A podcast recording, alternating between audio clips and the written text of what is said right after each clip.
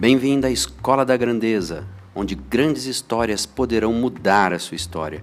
Lições de vida do mundo real para inspirar, amar mais profundamente e despertar sua grandeza. Temporada Heróis Bíblicos.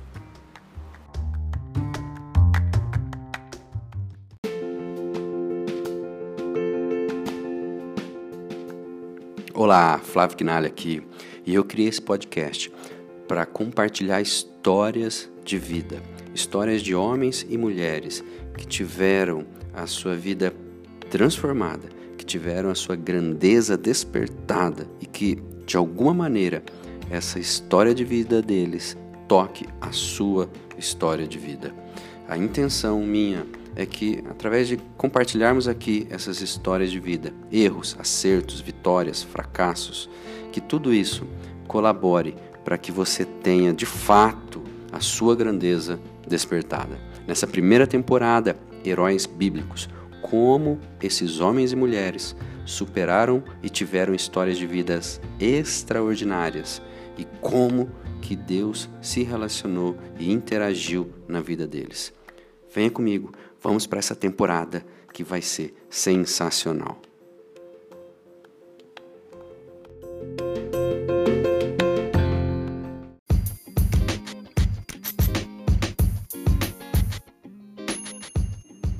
Chegamos ao episódio de número 7 da Escola da Grandeza, temporada Heróis Bíblicos. E olha, realmente existem algumas pessoas que aparecem na sua vida de uma forma meio que misteriosa, mas muitas delas às vezes são verdadeiros enviados de Deus para trazer bênção.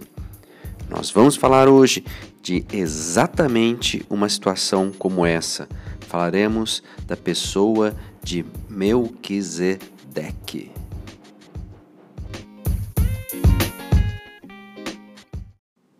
Você gosta de um bom mistério? Quem não gosta, né? Na verdade, a história está cheia de mistérios e eles costumam envolver as pessoas, não é verdade?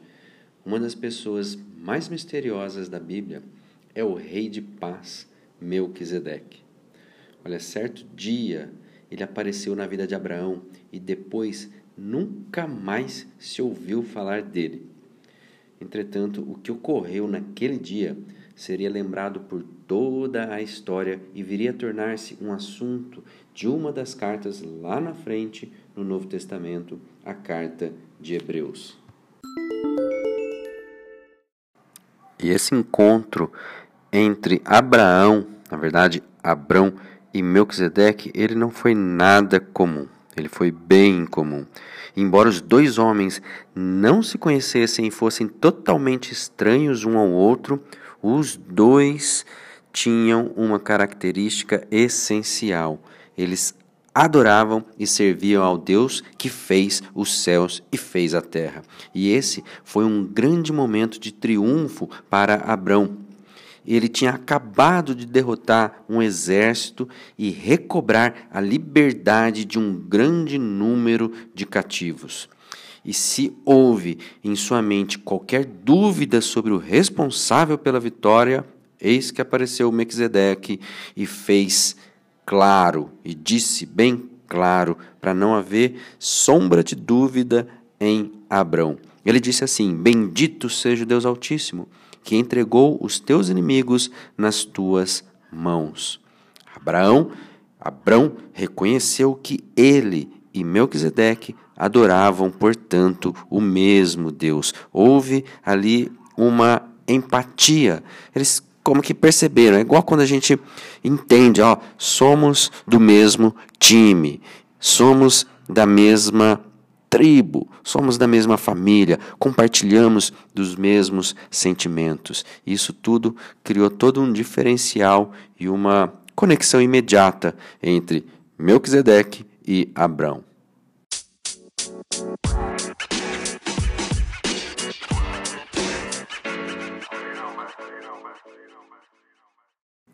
Isso criou entre eles ponto, né, algo que a gente chama de ponto de contato, que é aquela área comum entre duas pessoas, entre duas vidas, que favorece, às vezes, uma, um começo de comunicação, um começo de conversa, acaba virando um quebra-gelo. É como se fosse assim: a pessoa chegou no momento certo, na hora certa, com a coisa certa, com a notícia certa, e eles tinham algo em comum que permitia identificar tudo isso. E é lógico que a gente sempre tem que estar muito atento sobre essas situações na nossa vida, quando temos um propósito bem definido, um objetivo bem definido, de modo que a gente consiga fazer discernimento dessas situações, porque, como falei no começo, muitas pessoas aparecem meio que misteriosamente para abençoar, mas o contrário também pode ser verdadeiro. Então fica aqui a atenção. E Melquisedeque fazia parte, então, de um pequeno grupo de pessoas lá na época do Antigo Testamento que adoravam a Deus. Eles tinham contato com os judeus, com os israelitas, porém não eram judias, não eram pessoas da da comunidade dos judeus, mesmo a comunidade genética. Então isso mostra que o requisito para seguir a Deus não é em nada genético, não tem essa ancestralidade genética que talvez muitos historiadores ou às vezes pode ter sido colocado na ideia aí na nossa mente, mas ele está assim baseado esse contato, né? Esse requisito para seguir a Deus, ele está baseado na obediência fiel aos seus ensinamentos e no reconhecimento da sua grandeza. E uma coisa que às vezes não é falada, a tradição oral, ela sempre foi muito forte nos tempos antigos. E você já deve ter ouvido aqui o episódio anterior. Se você não ouviu, corre lá e ouça o episódio, por exemplo, de Adão e Eva. Imagina como que não teria sido Adão e Eva contando, narrando todos os fatos das histórias deles e da história daquele momento lá no Éden, onde tudo aconteceu. Eles narrando isso para os seus descendentes e falando: prestem atenção, isso aconteceu e isso deve acontecer nos tempos seguintes. Deus é assim, a adoração, e eles contavam as histórias de como seria, na verdade, como era. Então, com certeza, a tradição oral, ela fez e continua fazendo muita diferença na história da, do esplendor e da passagem da mensagem da grandeza do Senhor, da grandeza de Deus para os seres humanos.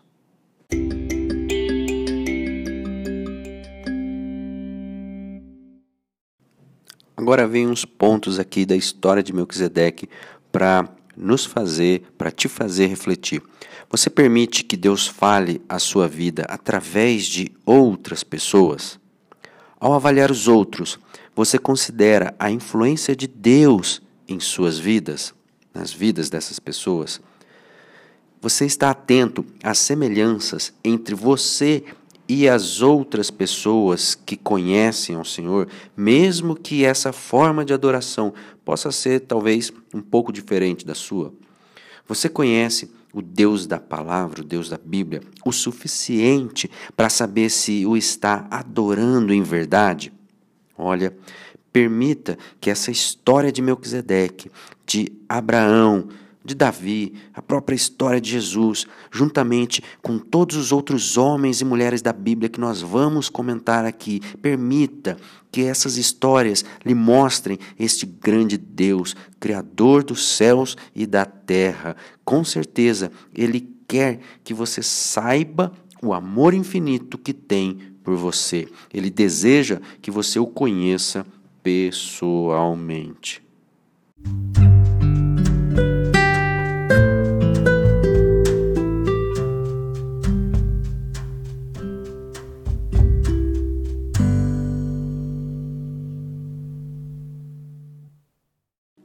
Vamos conhecer agora alguns pontos fortes e êxitos da vida de Melquisedeque.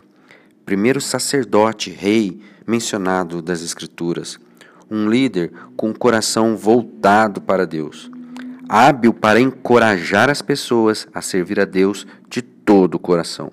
Um homem cujo caráter refletia seu amor por Deus.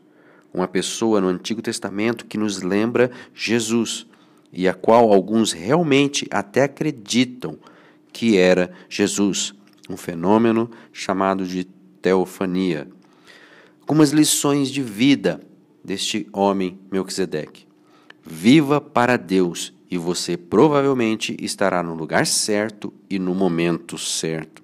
Examine seu coração.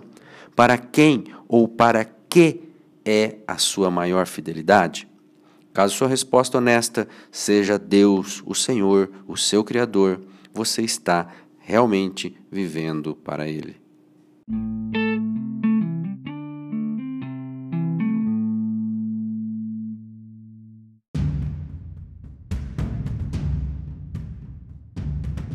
Se algum dia você já pensou, já imaginou na sua mente, já subiu ao seu coração esse sentimento de que você não está vivendo a sua vida, de que parece que sua vida é uma farsa, de que ela não condiz com a realidade, de que existe em algum momento falta de sentido, falta de direção.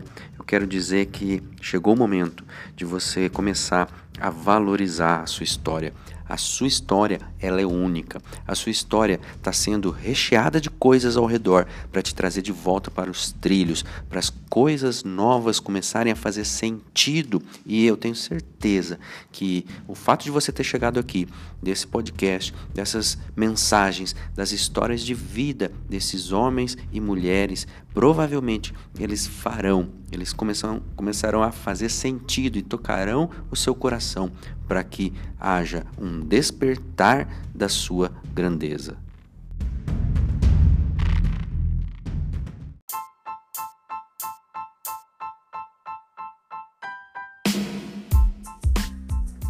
Chegamos ao final do sétimo episódio da Escola da Grandeza. Muito obrigado por você estar comigo aqui formando essa família.